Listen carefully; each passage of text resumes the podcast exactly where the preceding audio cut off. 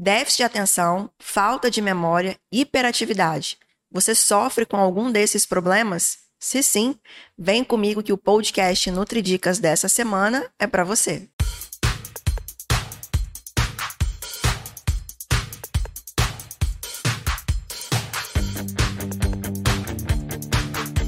Olá, eu sou Gabriela Rebelo, nutricionista, e esse é mais um podcast Nutridicas. E hoje vamos conversar sobre como a alimentação e o estilo de vida saudável podem melhorar a saúde do nosso cérebro. É isso mesmo. O cérebro é responsável pela questão de postura, movimento, equilíbrio, raciocínio, memória, ou seja, é um órgão essencial para nossa vida. E a alimentação e o estilo de vida tem tudo a ver para que a gente consiga manter a saúde desse órgão. O cérebro, né, a gente precisa cuidar dele desde a infância e até a fase de maior idade. Ou seja, o podcast de hoje é para todo mundo. Afinal de contas, quem é que não quer um cérebro saudável, né? E na nutrição existem alguns alimentos que devem ser evitados e outros que devemos consumir em maior quantidade, maior frequência, para que a gente consiga ter um cérebro mais saudável. Vamos começar falando então dos alimentos que não podem faltar na nossa rotina alimentar. Temos então a cúrcuma, excelente anti-inflamatório e antioxidante, o cacau, isso mesmo. Então os chocolates aí com maior concentração de cacau, eles devem também estar presentes na nossa rotina alimentar. Terminar de almoçar ou jantar e comer ali um chocolatinho 70% de sobremesa é sim possível. Ou até mesmo no lanche da tarde, um iogurte com frutas e nibs de cacau. Quem gosta do cacau aí, ele super cabe na dieta. Mas a dica, não vale aquele chocolate ao leite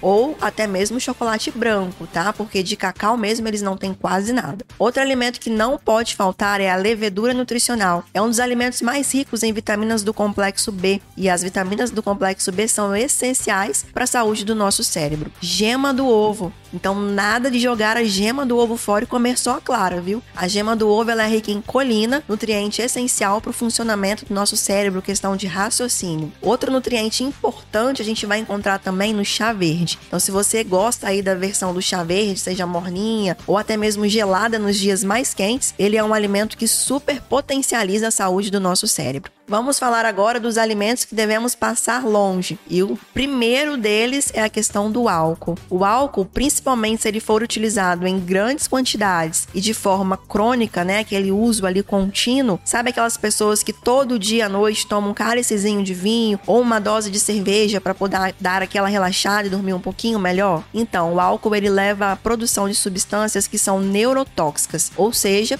prejudicam a saúde do nosso cérebro. Se for consumir álcool de forma esporádica em quantidades pequenas, lembrando de sempre trabalhar a hidratação junto com o consumo desse álcool. Outro alimento que também deve ser evitado são os ricos em açúcares, porque também vão levar à inflamação do nosso sistema nervoso central. Então evite aí as sobremesas, né? Sempre aquele docinho depois do almoço, suco com bastante açúcar, o café, né, ao longo do dia com bastante açúcar, as sobremesas, guloseimas de uma forma geral. Esses alimentos devem sim ser evitados. E além da alimentação, aqueles itens que devemos incluir na rotina e outros que devemos excluir, outros pontos são essenciais para mantermos a saúde desse cérebro. O controle do sono, que é o que a gente sempre fala aqui nos podcasts, o controle do estresse, a prática de atividade física regular e além de botar os músculos bíceps, tríceps, glúteo para trabalhar, precisamos também colocar o nosso cérebro. Afinal de contas, ele também é um músculo. Quais atividades podemos trabalhar aí? Já pensou numa aprender uma, um instrumento novo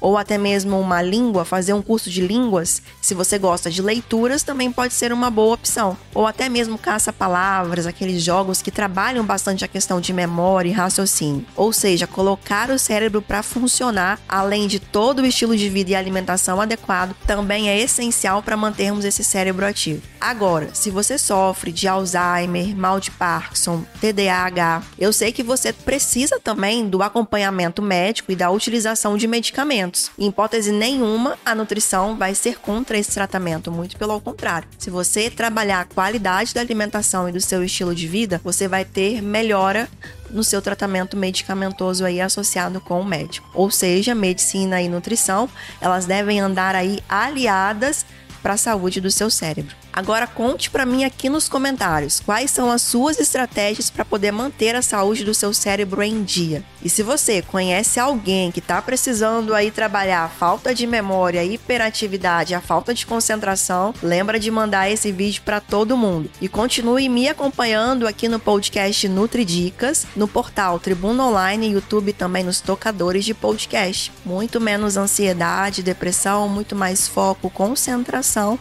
com dicas da Nutri aqui toda semana para você.